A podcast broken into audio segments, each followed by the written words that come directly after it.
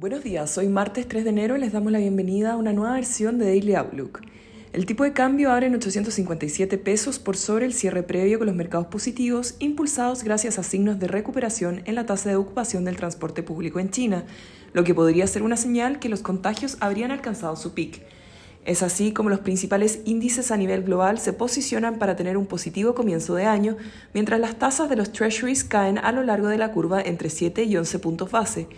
Por otro lado, el dólar tiene un sólido comienzo de año, apreciándose un 1,2% frente a sus pares desarrollados, arrastrando también a las monedas emergentes, rebotando luego de haber tenido su peor desempeño trimestral en más de una década, con el DXY cayendo un 7,7% en los últimos tres meses del año.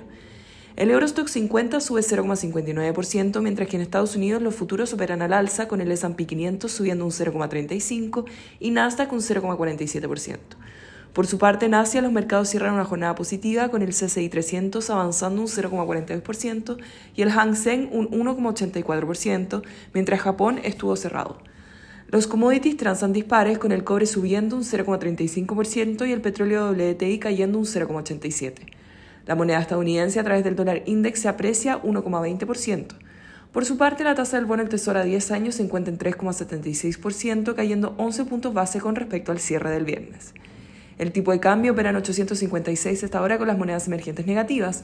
En cuanto a los técnicos, las principales resistencias se encuentran en 860 y luego 865.